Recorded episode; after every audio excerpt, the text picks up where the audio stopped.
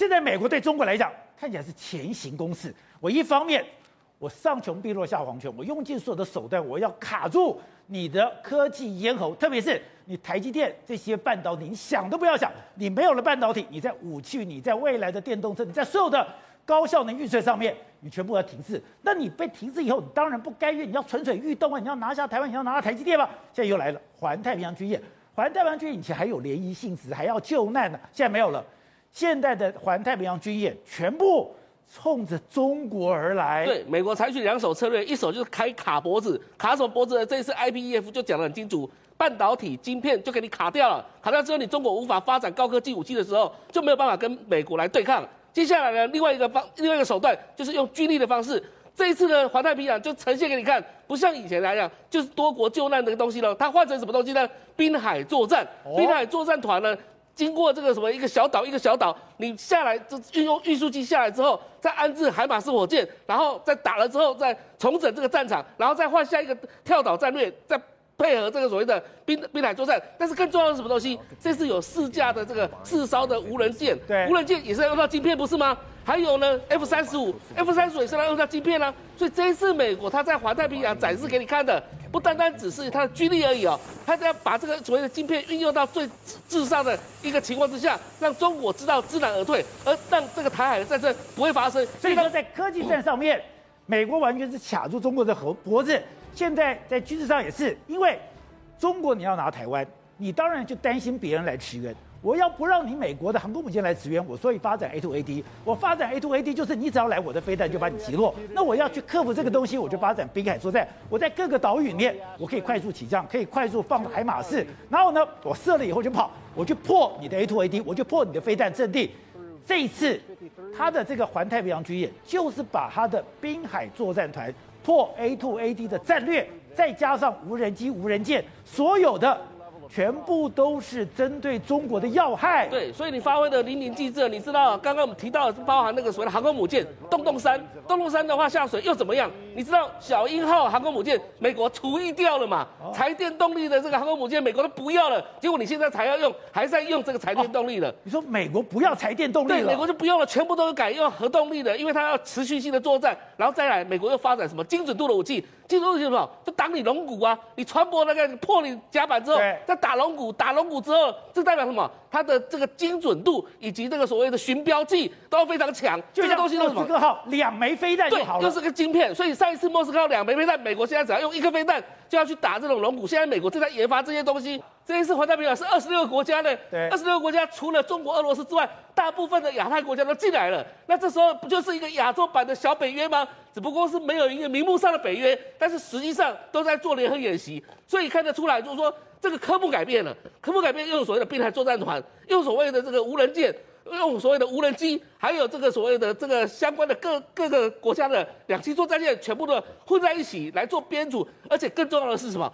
交给日本跟韩国在前线做指挥哦，也就是说，这个是在这次环太军演的指挥是日本跟韩国。是，这试试看，由前线来讲的话，日本、韩国他们担任一个重责大任，那他们的指挥体系能不能做一个协调？这代表一些什么意思呢？日韩关系改变了嘛？日韩关系在尹锡悦上台之后，安田文雄当政之后，整个情势都整个改变了，所以看得出来，美国它在布一个外交局之外，军事。高科技方面来讲的话，都跟中国进行一个强大的围堵，而且这次日韩居然还要去参加北约的高峰会议，那不就等于说我就去见习，然后把整个北约概念架构带到亚太来了吗？是因为北约它是一个防御体系，而且北约来讲的话，就是各个盟军之间是有不同的一个联合的一个作作战的代号以及相关的一个呃 SOP 的一个相关程序，所以如果如果日韩他们两个国家能够在北约吸取经验来讲的话，由在亚太地区担任一个领导国，然后再带领刚刚我提到的二十几个国家，大家一起相互合作来讲的话，事实上就可以把整个北约的形式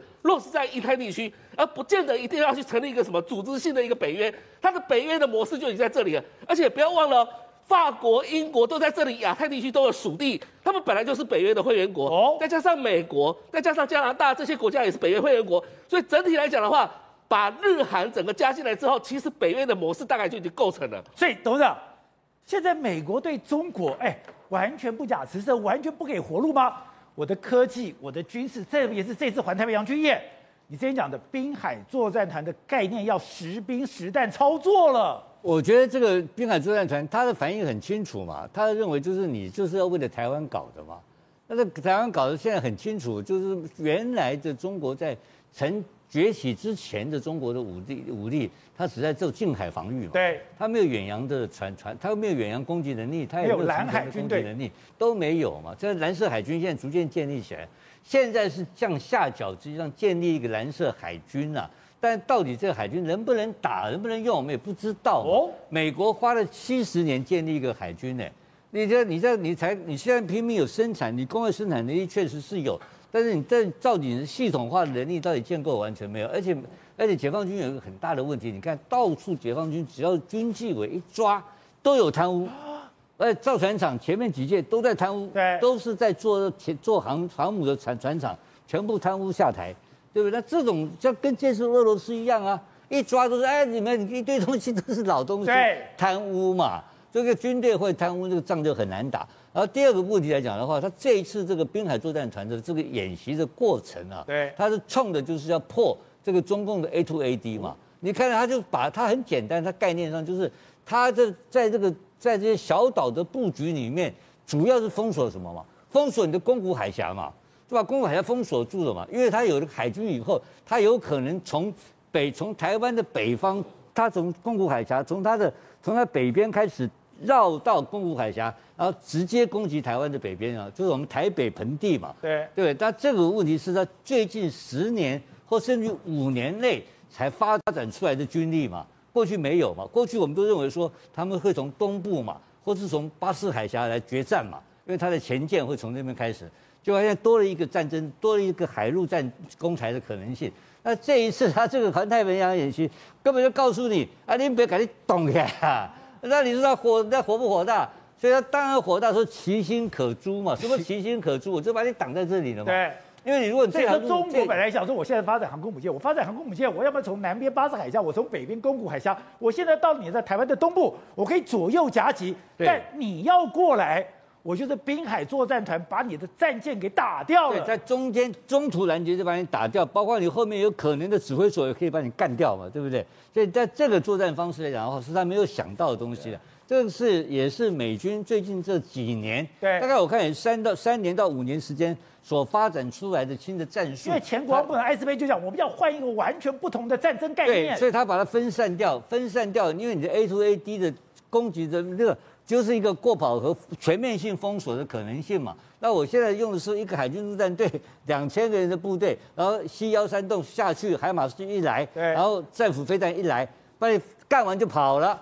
你怎么跟他搞？你搞不过他，所以他 A to A D 很容易被破掉嘛。当 A to A D 不能封锁西太平洋的时候，这个时候美军的航母就可以如入无人之境了嘛。他怎么会怕你呢？对，所以这双方其实是在这个战术的层次影响。就工具的改变已经影响到战略的思维方式了嘛？那本来老共的算盘还在想说有没有从公古海峡做，所以所以所以他几次都走公古海峡，经过公古海峡，而且跟俄罗斯有联合舰队经过公古海峡过。这次现在没漏气了嘛？因为这个路线以及这个海域的路线来讲的话，要做攻击台湾跟攻击日本的可能性来讲的话，越来越低了，而且战胜的胜利的可能性已经是绝无仅有，不不太可能胜利了嘛。对，好，那等于说现在它的洞洞山下来不能用吗？我洞我我看不太懂那个洞洞山到底是什么玩意儿了，因为那个那个这个，因为我认为按照全世界的评鉴啊，就是这个中共的潜艇到目前来讲的话，都还是属于训练舰的级别，就都还没有完成战备能力啦。要完成战备能力的话，是一个复杂性的东西啦。它的本身的这个舰，它要本身是一个航母的舰队的架构。对，这个舰队架构出去，就等于这非常大的一个船团一样，就是出去就是它的各种各种的舰船机，还有水下、水上，还有天空，还有太空，整个配备一起出去。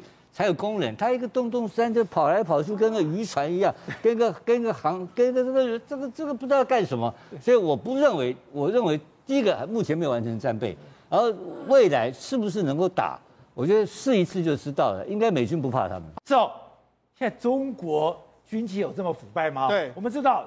习近平最重要的心腹就是军委会中央军委会办公室主任钟少军。对，当时拉下了这个所谓的两只老虎，他是扮演关键的角色。没错，他现在居然被军方的军纪委他带走了。抱歉，这个人叫做钟少军，他是谁？他是中央军委会的办公厅的主任。哎，这个可以说是他的心腹中的心腹。中央军委会可以说是他掌握军权一个非常重要的机构。他的办公厅主任可以说是他心腹中的心腹。结果没想到他最近被抓走。那最近被抓走的话，你就说啊，那就是人事斗争，没有错，当然是人事斗争。可是这同他被抓走，也可以证明说，中国的军队恐怕不太能够战。不是他第一个。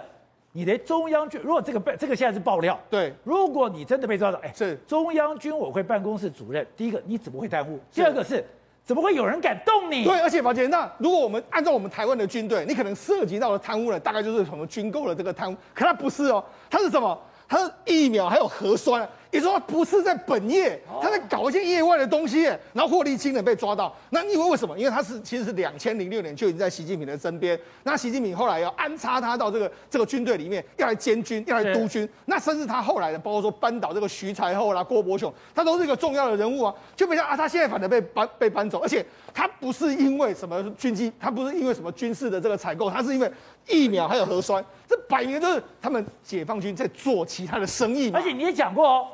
中国花在疫苗跟核酸的钱是比现在他一年的军费还多。没错，这么多钱，最重要是让，军队腐不腐败？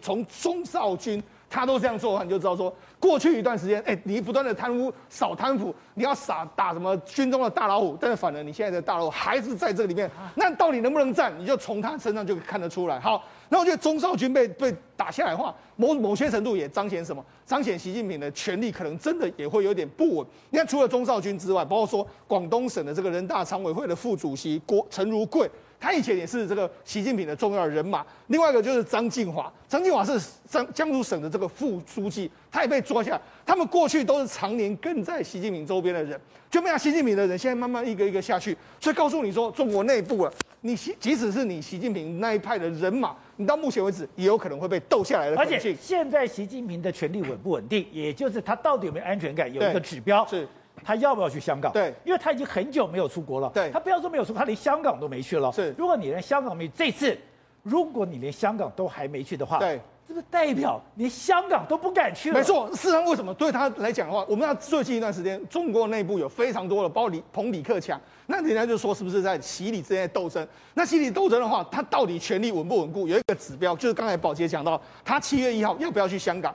为什么七月一号去香港这么重要？因为中国从回收香港之后，每逢只要回收了五年、十年的时间呢。国家总书记，或者说这个国家领导人，一定会去香港。所以他上他上次去香港就是二零一七年的时候，那时候回归二十周年，他去。五年前，今年，今年他是回归二十五周年，所以照理说他一定要去。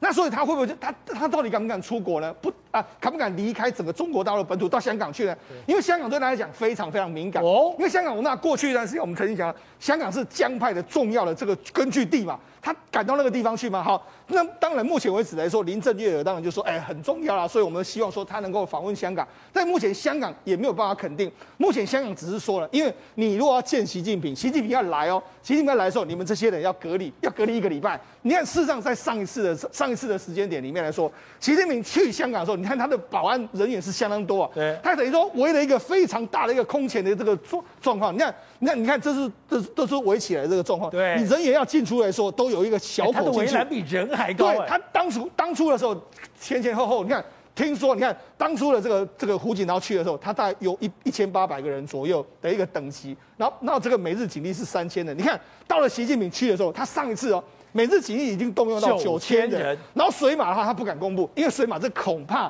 有好几可能有破千个这个水马之多，那你看也是反恐级别。那甚至他们当初还有一个禁飞区。那基本在在这个范围之内的，你所有的包括无人机啊，所有东西都都不能给我飞，所以它事实上上市的危安级别是相当相当深。那今年，哎，宝姐，如果他真的去香港的时候，你觉得他维安级别会怎么样？当然更高了，一定更高，因为今年刚好又适逢二十大的一个非常重要的时间点，所以他告诉你嘛，现在整个整个香港的这个局势，或他会不会到香港去，就变成是一个非常重要的一个观察指标。而且他现在压力很大，是因为，哎，他真的是内外交迫了。对我们讲，事实上为什么这一次的这个他会习近平会走到内外交迫的这个局面？因为传言中的五月初的时候，当时李克强结合了其他的政治局常委说，哎，我们要开一个这个政治局这个所谓扩大的经济的这个会议之后，其他政治局常委都倒戈支持李克强。那你知道，市场除了李克强，现在声音越来越多之外，你看中国的商务部的对外贸易司司长，他直接说。中国部分的行业存在订单外流，还有产业外迁。哎、欸，他居然就直接讲了，他吃了诚实豆沙包，居然这样讲。那为什么他这样讲？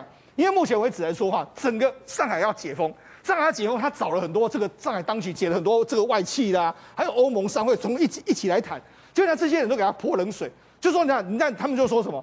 这个他们这个欧盟商会的会长就说，世界将不会等待中国收拾完自己的烂摊子。另外，包括中英的贸易协会说，我们还需要上海当局提供更多的实际支持。他讲的实际支持是什么？你不能够现在还在封啊！现在不是徐汇区某某学区又在封了，你搞不好哎，我叫我回来上班之后没多久你又在封，那你不是把我们这些外企当成是傻子吗？